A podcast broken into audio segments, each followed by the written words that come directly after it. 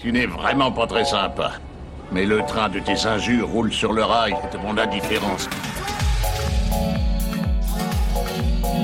Est-ce que vous vous rappelez le Casse-toi pauvre con lancé par Sarkozy à un homme qui avait refusé de lui serrer la main au Salon de l'Agriculture en 2008 Du point de vue formel, l'insulte était très banale. Con, sale con, pauvre con, ce sont des insultes qu'on entend tout le temps. Mais elle a suscité un nombre de réactions, détournements, ouvrages, chansons même, impressionnants, en France comme à l'étranger. C'est parce que Sarkozy était président que cette insulte a été considérée non pas comme une simple réaction humaine, mais comme une faute professionnelle. Mais c'est aussi parce que Sarkozy était président que cette même insulte, lorsqu'elle a été lancée non pas par lui, mais contre lui, par des militants, leur a valu des poursuites judiciaires. En 2016 encore, un jeune qui avait lancé Castopovku à Emmanuel Macron a été jugé pour outrage. Dix ans après ce fameux Castopovku, on en parle encore. Pas si banal finalement. Mais désolé, mais vous êtes, vous êtes une merde intégrale. D'accord, bah, très bien. Alors, Très on, merde. on est deux alors. Nous ne sommes pas amis, vous le savez, Oh, ne non. jouons pas la comédie. Va te faire voir. Ne- Appelez-moi par mon nom, s'il vous plaît.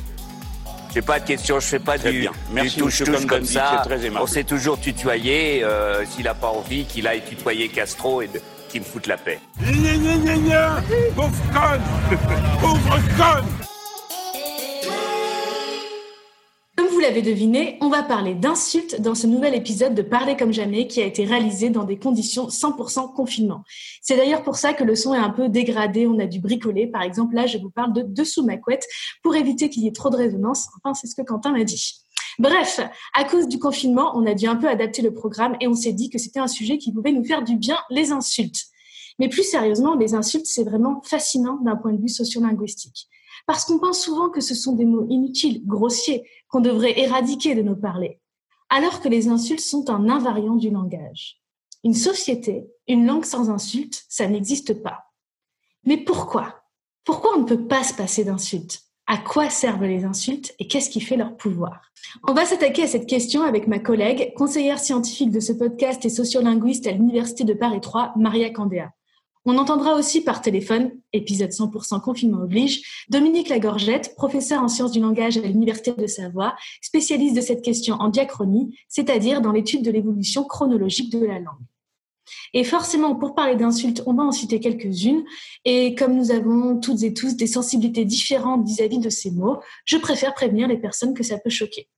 Nous allons également laisser de côté l'aspect légal des insultes pour cette fois. C'est un sujet très intéressant, mais trop complexe pour qu'on en parle en un épisode, même si je veux toujours faire des épisodes autour du langage juridique, mais ce sera pour plus tard.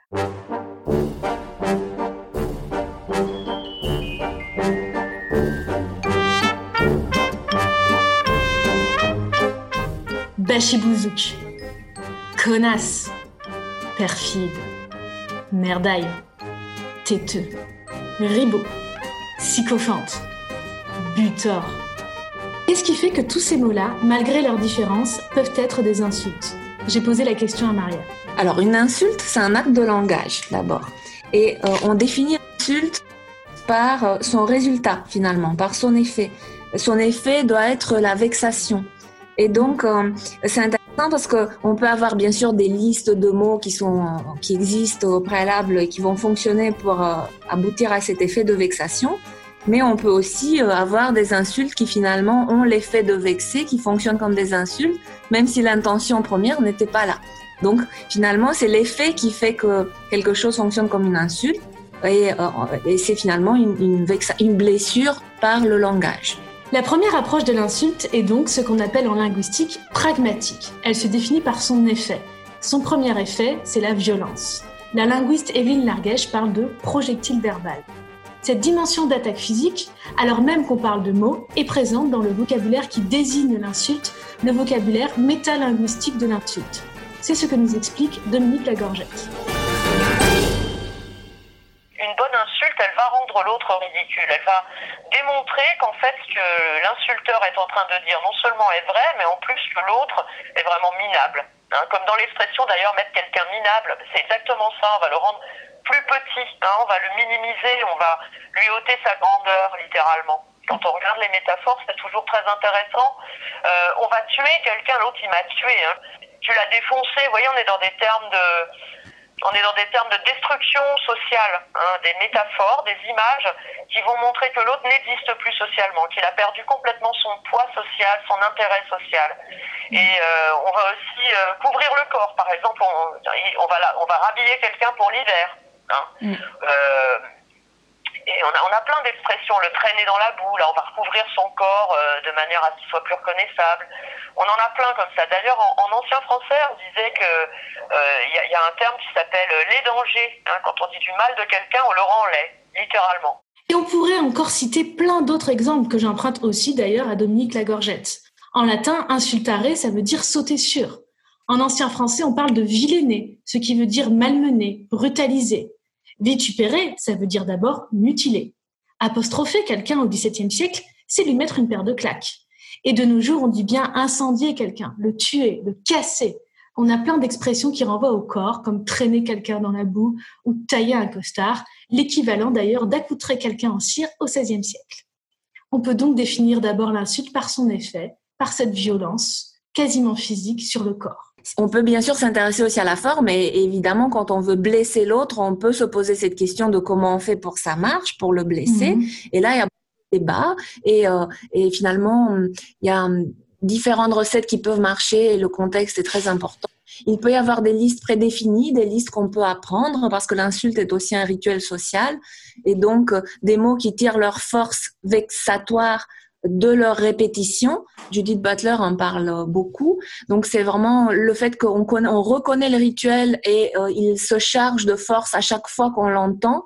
À chaque fois qu'on le répète, on le renforce et donc du coup on s'appuie sur cette force formidable de toutes les répétitions, de tous les contextes où on a déjà entendu ce mot comme un rituel, ou bien au contraire, on peut avoir des insultes qui sont très vexantes et qui sont malgré tout originales et dans ce cas-là, Dominique Lagorgette, par exemple, les défend beaucoup en disant qu'elles peuvent bien marcher si elles sont très ajustées. Donc, si on connaît bien la personne à qui on adresse l'insulte et on touche un point qui lui fait particulièrement mal. Donc, en fait, il y a deux types d'insultes qui peuvent être efficaces. Soit celles qui ne euh, sont pas forcément originales, mais se chargent du poids de, de tout, du fait qu'elles aient été dites plein plein de fois auparavant. Euh, J'imagine typiquement pute et, euh, et des fois, c'est au contraire des insultes qui n'ont pas forcément été répétées, entendues, mais qui sont particulièrement adaptées à la cible et qui, qui vont lui faire mal, euh, je sais pas, dans ses faiblesses, dans son amour propre, dans ce genre de choses. C'est ça que tu nous dis. Exactement. Et donc, euh, selon le genre d'insulte qu'on va choisir, on ne peut pas avoir de liste et de recettes euh, qui, qui va pouvoir marcher. Enfin, si on... Et est-ce que, est-ce qu'il y a quelque chose de phonétique aussi dans les insultes qui marchent parce que il y a quand même, toi tu es sociophonéticienne en plus, il y a quelque chose dans la sonorité de certaines insultes.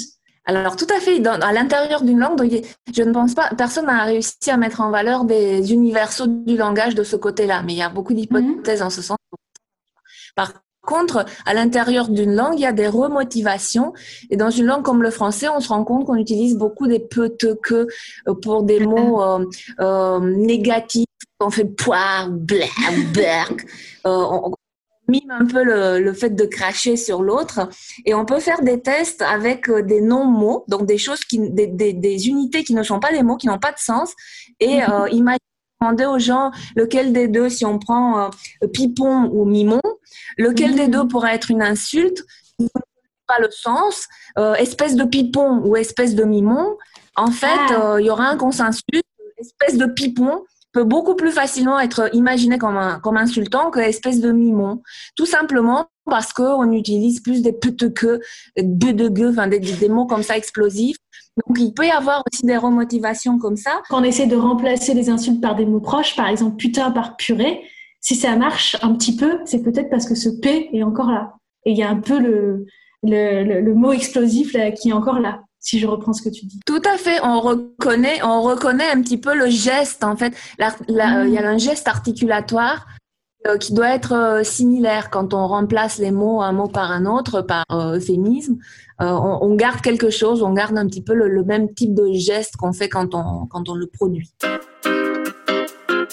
Les insultes ont donc des spécificités phonétiques, formelles, mais aussi et surtout pragmatiques. Elles ont cet effet particulier parce qu'elles s'inscrivent dans des rituels sociaux. Et peut-être que le premier de ces rituels, c'est le fait de nommer l'autre. Le nom ou le surnom détermine notre identité, et lorsqu'il est négatif, il peut être vécu comme une insulte. On dit bien d'ailleurs pour insulter, traiter quelqu'un de tous les noms. Voyant qu'il ne s'excitait guère, je l'ai insulté sauvagement. J'y ai donné tous les noms de la terre et encore d'autres bien moins courants. La chercheuse Dominique Lagorgette a d'abord travaillé sur la manière de nommer et d'interpeller l'autre, ce qu'on appelle les dénominations. Et c'est ce qui l'a amené à s'intéresser aux insultes. Je me suis rendu compte assez vite que le nom était au centre de la culture chrétienne pour le Moyen Âge, puisque nommer autrui fait partie non seulement euh, de ce qu'on fait pour qu'un enfant, par exemple, quand on le baptise, euh, puisse euh, entrer dans le monde chrétien et être reconnu de Dieu, littéralement. Hein, tant qu'il n'a pas de nom, l'enfant, il fait partie des limbes. Et euh, le baptême était un, acte extrêmement important au Moyen Âge, et l'est toujours d'ailleurs dans la culture chrétienne. Hein, le baptême, c'est le premier exorcisme. On rend pur un enfant qui, normalement, appartient encore au diable. Et c'est le baptême qui opère cet exorcisme, et donc lui donner un nom ça va être euh, lui donner une identité qui va le rattacher à sa lignée, donc à toute sa famille, et qui va permettre de l'identifier dans cette lignée. Évidemment, si on lui donne un nom insultant comme sobriquet, ben, ça peut rester. D'ailleurs, on a encore à l'heure actuelle des patronymes, des noms de famille qui contiennent d'anciennes insultes. Hein. Les noms en art, en général, si c'est des adjectifs, c'est pas forcément très très élogieux. Voilà. Euh, et donc, euh, cette manière de gérer le tabou, le sacré, le rapport à la divinité me paraissait très intéressante pour comprendre le Moyen Âge, mais aussi l'époque contemporaine, parce que finalement, le cadre chrétien, qu'on soit laïque ou pas, il est quand même omniprésent, ne serait-ce qu'à cause de la culture. Et, euh, on voit bien quand il y a des polémiques sur des sujets comme la laïcité, à quel point c'est encore présent. On a encore des grilles de lecture très souvent marquées sans qu'on le sache forcément par une lecture chrétienne du monde. Et, euh, et donc à partir de là, s'adresser à autrui, ça n'est pas n'importe quoi. Donc c'est un phénomène universel, l'insulte, c'est un tabou, il est tellement bien respecté qu'au début, travailler sur les insultes n'était pas simple. Hein. Moi j'ai eu pas mal d'embûches, de, on va dire, à, à travailler là-dessus, comme sur le blasphème. J'ai beaucoup, beaucoup travaillé sur le blasphème, parce qu'en fait, les deux sont reliés. C'est-à-dire, quand on insulte la créature, c'est à peu près aussi grave pour le Moyen Âge que d'insulter son créateur, c'est-à-dire la divinité. Et, euh, et c'est des actes qui sont, euh, qui sont vraiment gravissimes, hein, qui peuvent être punis de manière extrêmement violente. J'ai demandé à Maria de revenir sur ce lien entre insulte et nomination, interpellation de l'autre. Donc finalement, on modifie le nom de l'autre et euh, ça touche aussi à, à, là encore à la dimension rituelle de l'insulte.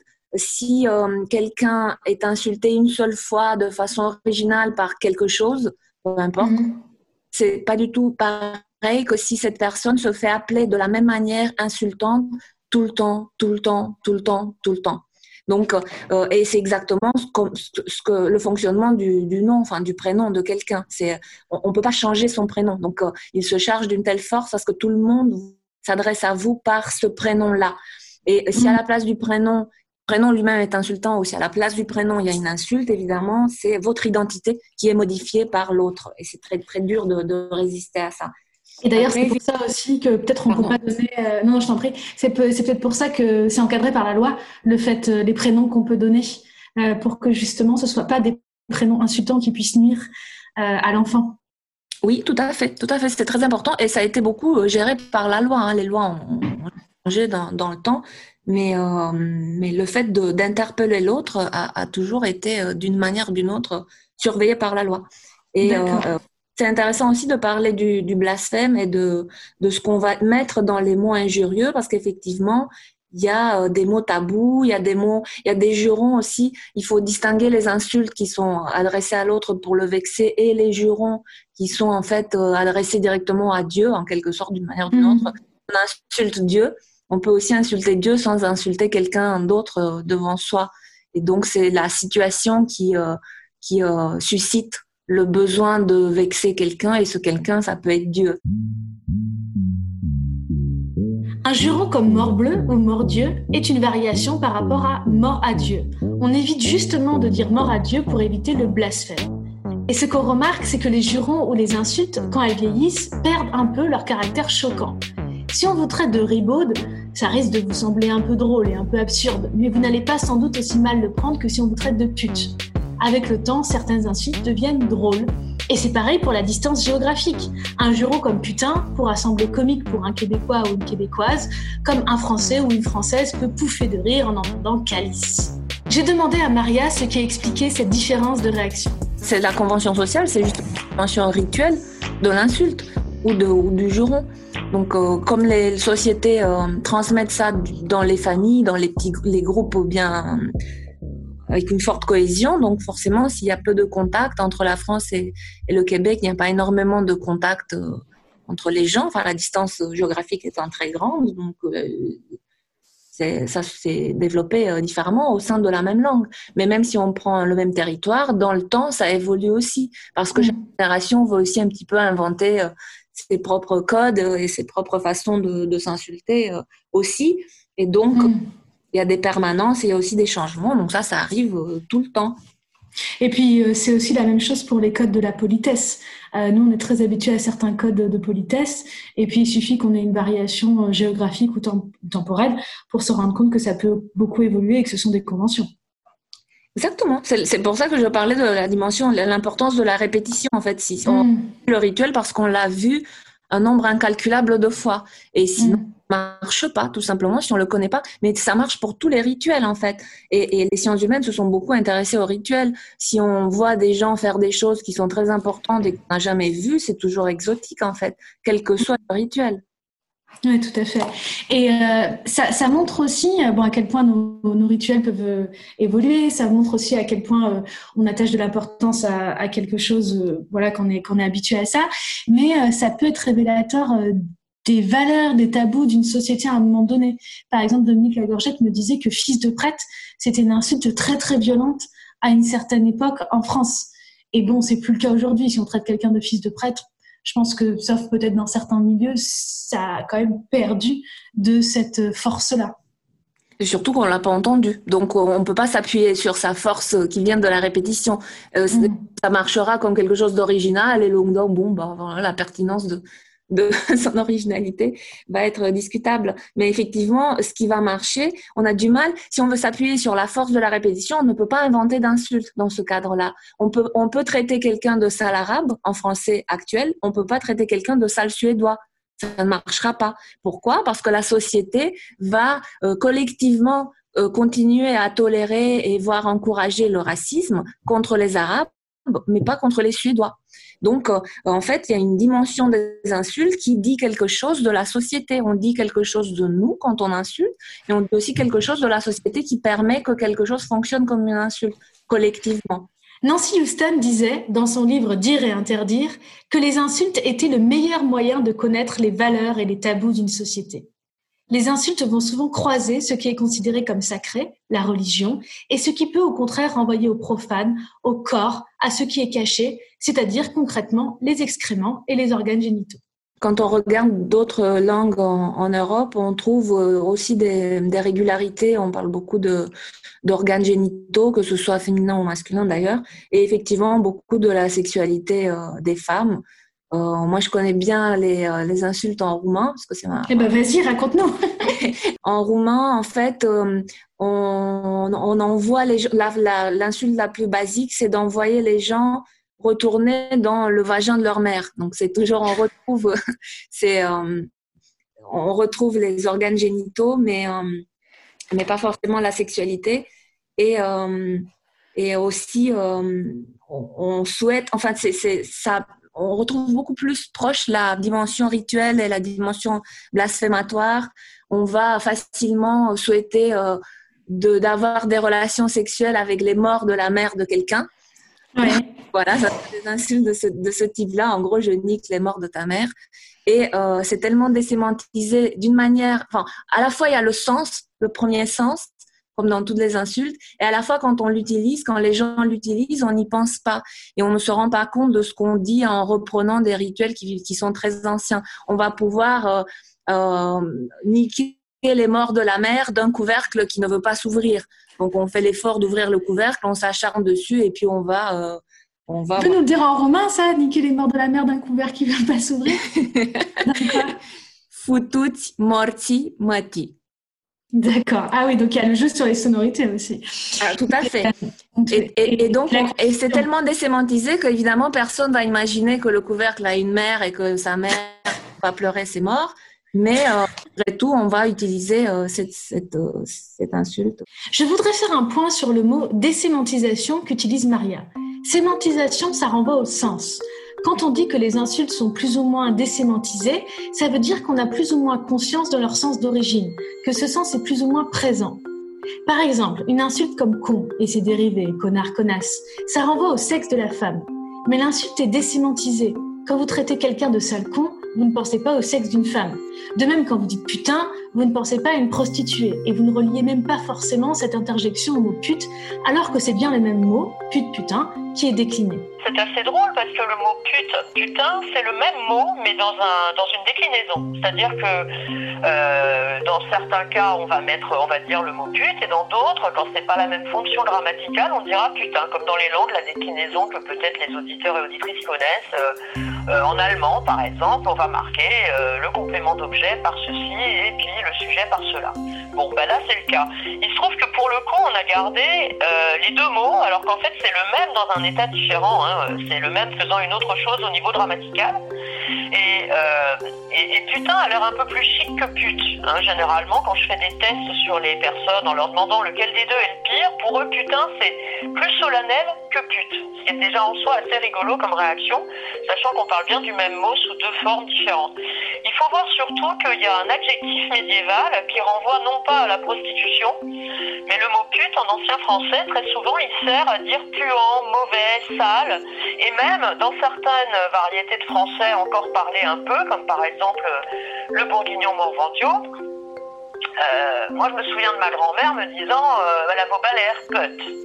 Et avoir l'air put, ça veut dire laid, en fait. C'est pas du tout pour renvoyer à la prostitution, c'est pour renvoyer à une laideur physique ou au contraire aussi à une basse extraction sociale. On retombe tout le temps là-dessus quand même. Hein. Certaines insultes peuvent, comme con, être désémantisées, alors que d'autres, comme youpin ou grosse vache ou encore sale handicapé, sont clairement sémantisées. C'est plus ambigu pour d'autres insultes comme enculé, qui peut être utilisé comme une interjection, comme putain, mais dont le sens est toujours assez clair. Et ça pose un débat récurrent, puisque ces insultes peuvent renvoyer à des gens, à des cibles. Est-ce que c'est problématique de les employer? Est-ce que dire enculé même quand on ne vise pas une personne homosexuelle ou la pratique de la sodomie, c'est homophobe? J'ai demandé à Maria ce qu'elle en pensait. Ce, sont des débats extrêmement compliqués et qui ne sont pas clos et qu'on ne pourra pas clore aujourd'hui, mais qu'il faut avoir. En fait, euh, euh on, on, peut dire au sens individuel qu'on utilise enculé ou je sais pas euh, des insultes homophobes et en se disant soi-même pas homophobe, mais de fait, en utilisant cette insulte, on répète un rituel qui est là précisément pour cimenter, pour vraiment graver dans le marbre social l'homophobie au niveau d'une collectivité. Donc, en utilisant PD enculé comme insulte, euh, au, au, niveau du groupe, on contribue à, euh, à alimenter la légitimité de l'homophobie. Donc en fait, euh, ça, pose la question de comment on, peut résister à une insulte qui nous touche lorsqu'on est visé par, par ce genre d'insultes collectives, donc les insultes sexistes, homophobes et racistes typiquement. Et la seule façon de résister à ces insultes, c'est non, non pas en, en répondant je ne suis pas pédé, je ne suis pas euh, je ne suis pas arabe ou je ne suis pas noir ou je sais pas, enfin des choses comme ça. On peut pas répondre comme ça. C'est en ringardisant l'insulte. Et donc là, c'est vraiment un mouvement collectif. Il ne s'agit pas d'interdire, il s'agit de collectivement attirer, faire prendre conscience aux gens qu'en utilisant certaines insultes, on contribue à alimenter euh, ce, ce, climat homophobe, raciste, sexiste, etc. Et il y a des insultes qui finissent par quitter la scène parce que les gens qui les utilisent deviennent ringards. Donc en fait, ça ne marche plus comme insulte. Une façon de retourner qui marche un peu dans toutes les sociétés, c'est euh, ce que disent les enfants, hein, celui qui dit qu'il est. c'est une façon de désamorcer une insulte. Dans ce cas-là, c'est pas moi qui est visé, c'est toi parce que tu utilises ça comme insulte et donc ça dit quelque chose de toi. Donc, euh, mm. ça ne peut marcher que collectivement. Donc, euh, je, suis très réservée sur la façon de, lutter par la loi sur ce genre de, de sujet très mm. Mais c'est normal aussi que la loi s'en empare quelque part. ce sont des, vraiment des débats de société qui touchent tout le monde. Il y a quelque chose qu'on entend beaucoup, c'est que euh, l'insulte n'a pas le même poids, le même sens selon la personne qui le dit, et que quand dès qu'on parle des insultes racistes, euh, antisémites, sexistes, homophobes, euh, c'est pas la même chose si ce sont des personnes concernées qui les emploient. Il y a un podcast à Binge Audio euh, mis, notamment sur les questions LGBT, un, une des émissions, un des podcasts, c'était Pourquoi je peux dire PD et pas toi? Et ça résume bien cette idée que les personnes concernées auraient le, droit euh, d'utiliser ces insultes, qu'elles n'auraient pas le même sens, pas la même portée. Euh, toi, qu'est-ce que tu en penses en tant que et linguiste et personne concernée? Ben, en fait, moi, ce que je pense, c'est que les, euh, ce que j'avais dit au tout début, que l'effet, l'insulte est définie par son effet, la vexation, et donc, ça dépend beaucoup du contexte. Et effectivement, si on se place dans des groupes concernés, que ce soit par l'homophobie, le sexisme ou le racisme, euh, si le but de l'insulte n'est pas de vexer et si euh, la personne à qui elle s'adresse n'est pas vexée, tout simplement, ça ne marche pas. Donc c'est vraiment le contexte qui fait l'insulte. On ne peut pas essentialiser les mots et c'est aussi comme ça qu'on vide euh, une formule rituelle de, de sa force pragmatique, enfin de, de, de l'effet qu'elle a sur les autres. Donc c'est toujours le groupe concerné qui va commencer à retourner une insulte en fierté. Et, euh, et parfois ça marche, parfois ça ne marche pas. Et c'est pas parce qu'on fait partie d'un groupe concerné qu'on est obligé de le faire aussi. Il y a, il y, a, il y a plein de personnes homo par exemple qui supportent pas le mot PD, d'autres qui vont essayer de, de, retourner le de revendiquer. Enfin, voilà, tout ça, c'est des débats euh, euh, qui ne peuvent avoir euh, euh, d'issue que collectivement. Encore une fois, on ne peut pas, euh, chacun dans son coin, euh, prendre des décisions sur comment un mot va fonctionner dans une société. Quand on pense qu'on est en droit d'employer une insulte, de blesser quelqu'un par la parole, on jongle avec des codes qui nous dépassent, qui ont été forgés au fil du temps. Prenons l'exemple de l'insulte bougnoul, analysée par la linguiste Laurence Rosier. Selon elle, le mot vient du wolof qui signifie noir il a été utilisé de manière péjorative dès son origine pour désigner les Sénégalais. Et selon Laurence Rosier, même si vous ne connaissez pas l'origine du mot, même si vous prétendez l'utiliser de manière neutre, la dimension négative, et en l'occurrence raciste, fait partie du mot. Finalement, quand on veut employer l'insulte, on a deux choix possibles. Premier choix, on prend une formule toute faite dans le stock d'insultes les plus banales et les plus répandues dans notre société. L'avantage, c'est que ces insultes vont bénéficier de la force colossale du groupe et de la répétition. Le désavantage, c'est qu'en les employant, on contribue à transmettre, quelquefois malgré nous, des valeurs ancestrales dont on voudrait se débarrasser, comme le racisme, le sexisme, l'homophobie ou encore le validisme. Le deuxième choix qu'on peut faire, c'est chercher une insulte originale et taillée sur mesure. Mais là, on s'expose de manière personnelle et on risque d'échouer si l'insulte est trop originale, on risque de faire rire plutôt que de blesser. En réalité, les injures du capitaine Haddock, comme moule à gaufre, sont tellement originales qu'elles ne sont plus blessantes. Les insultes disent quelque chose des individus qui les emploient, mais au-delà des individus, et quelquefois malgré elles, malgré eux, disent quelque chose de notre société, de ses tensions, de ses luttes. La permanence du mot pute, au fil des siècles, montre bien à quel point la figure de la prostituée, et à travers elle la sexualité des femmes, concentre les stigmatisations et les haines. Mais on peut aussi penser aux insultes de classe, celles qui expriment un mépris social. Par exemple, racaille. Dominique Lagorgette est revenue sur ce mot il est vraiment intéressant dans le sens où on le trouve aussi en anglais encore à l'heure actuelle, c'est Rascal tout simplement. Hein. Si vous connaissez un peu Serge Gainsbourg, euh, il y a un de ses titres euh, qui s'en sert, notamment. Euh, donc en fait, le, le, mot racaille, ça renvoie normalement à la partie la plus méprisable d'une population dans l'ancien régime, c'est-à-dire que quand on voit les données historiques, on s'aperçoit que ça renvoie au départ, ça renvoie au petit peuple, mais le petit peuple mal vu, hein, le petit peuple pas sympathique du tout, euh, euh, la pègre, euh, ce qu'on appelle les voyous, les plus pauvres, c'est-à-dire ceux qui n'ont aucun moyen économique. Et ça inclut hommes, femmes, enfants. Hein. C'est vraiment la populace au sens le plus négatif et méprisant du terme.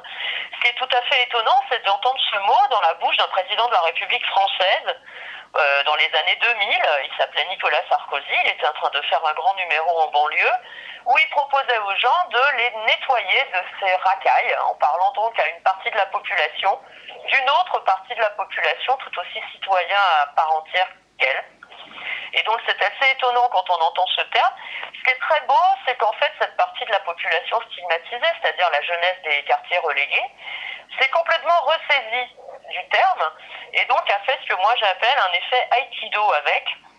C'est-à-dire que euh, la violence qu'on lui imposait en, en lui disant qu'elle était euh, ni plus ni moins euh, rien du tout, de la racaille donc, elle l'a reprise en disant oui, racaille est fière de l'être, donc la force de la violence initiale est repartie dans la figure de l'agresseur, puisque là l'agresseur c'est clairement le président de la République en train d'étiqueter comme ça euh, des, des, personnes pour en faire un groupe euh, nuisible et détester des autres.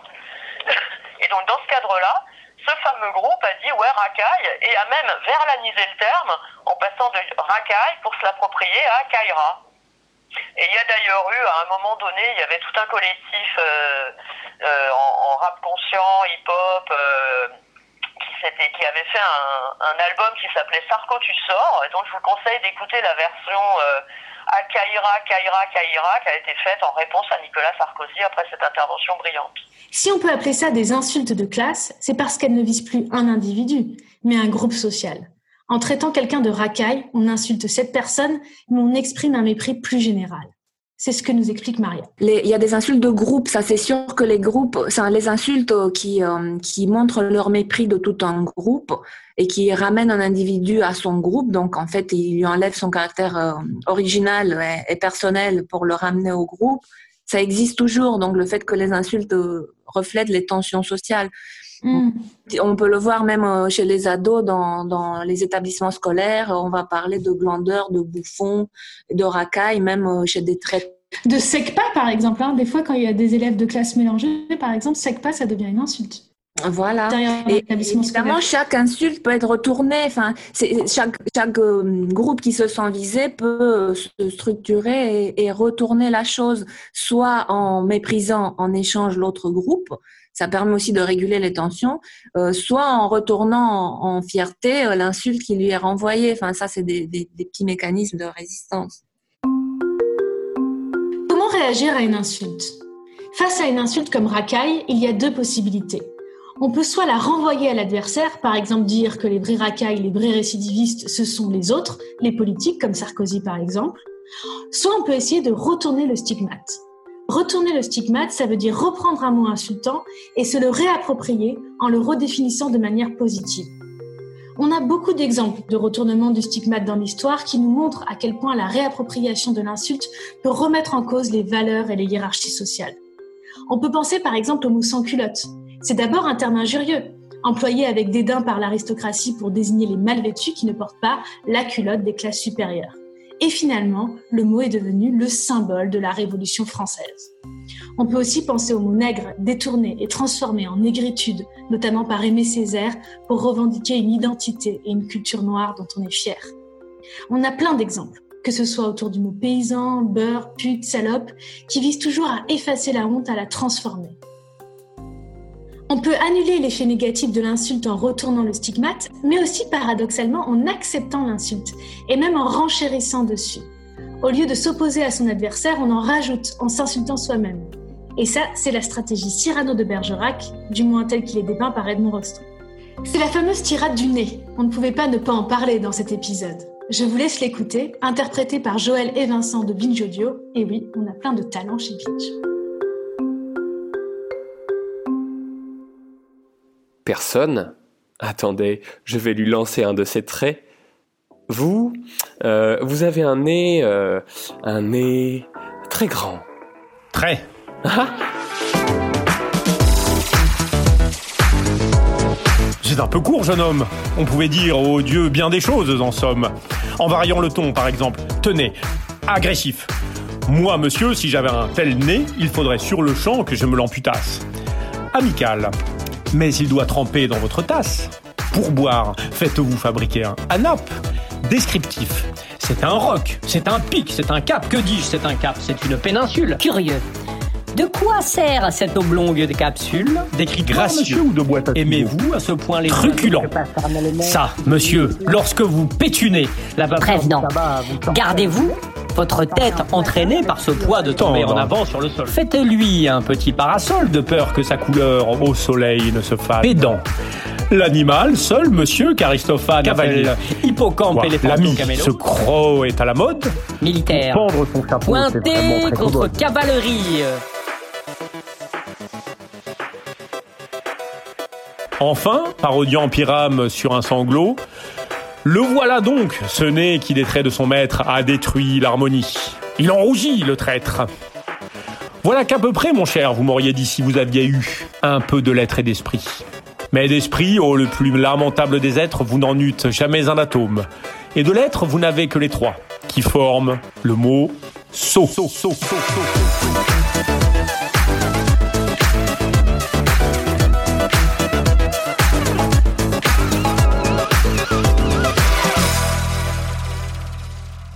Bon, pour sortir ça, il faut avoir la rhétorique de Cyrano. Mais dans la même œuvre, il y a une autre stratégie, plus facile et très efficace.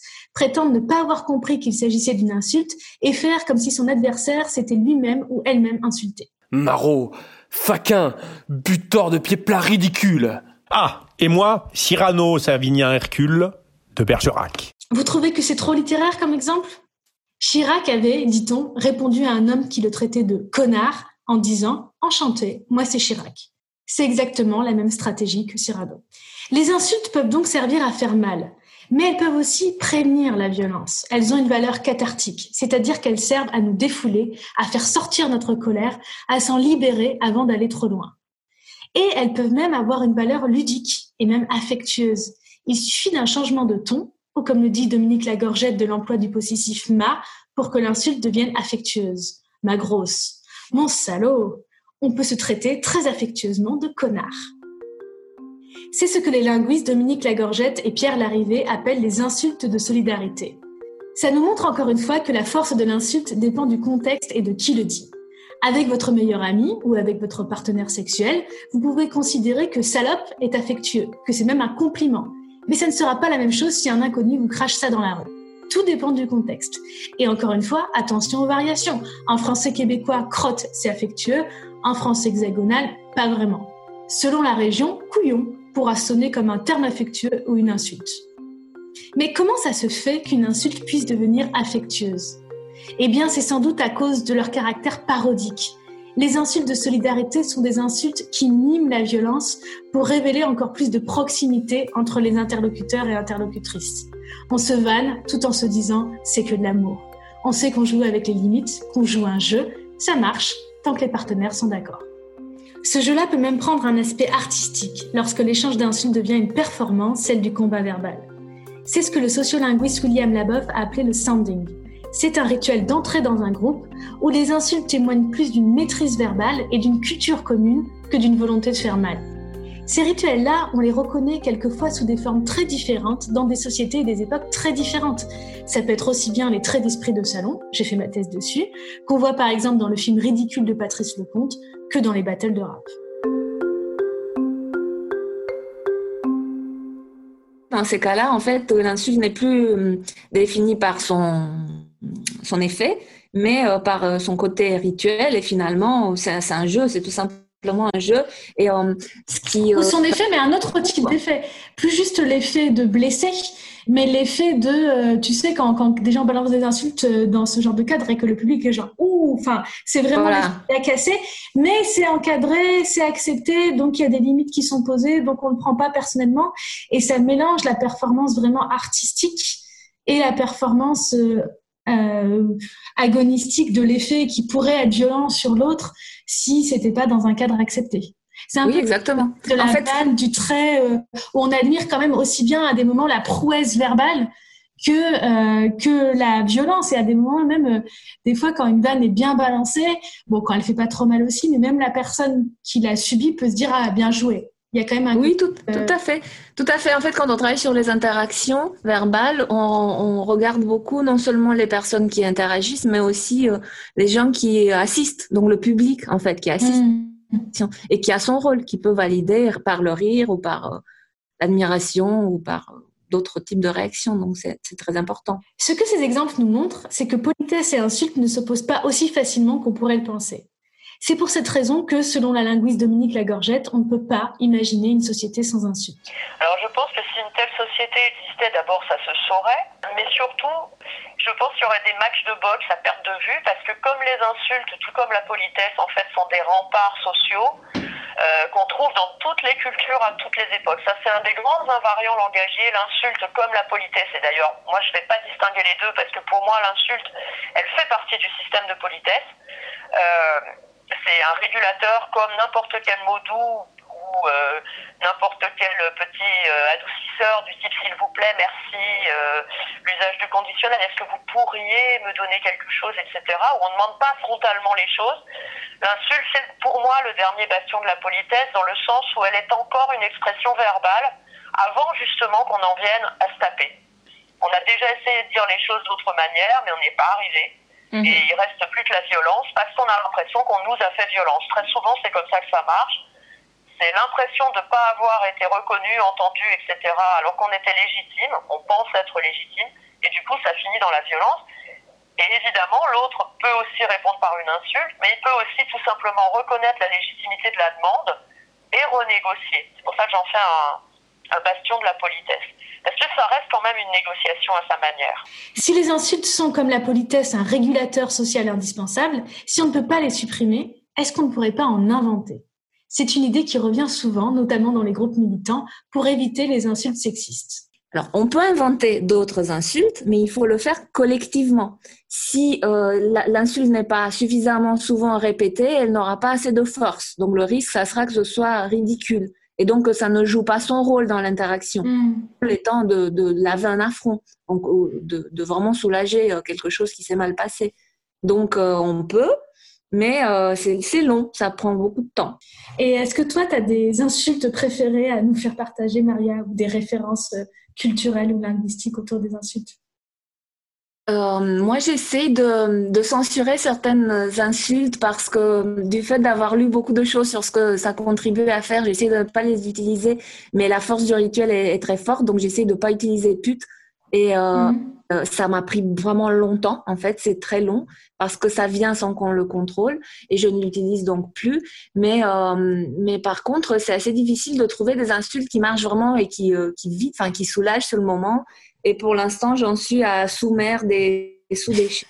Euh, toujours. Et quoi, sous-mer des quoi? Et l'autre, c'est quoi? Sous-déchets, sous-déchets, sous-mer. D'accord. Et ça marche bien? Tu arrives à les sortir de manière. Euh, oui, oui, ça marche très bien. J'arrive à répéter les sous, sous, sous, donc les sous, sous, sous, sous merde.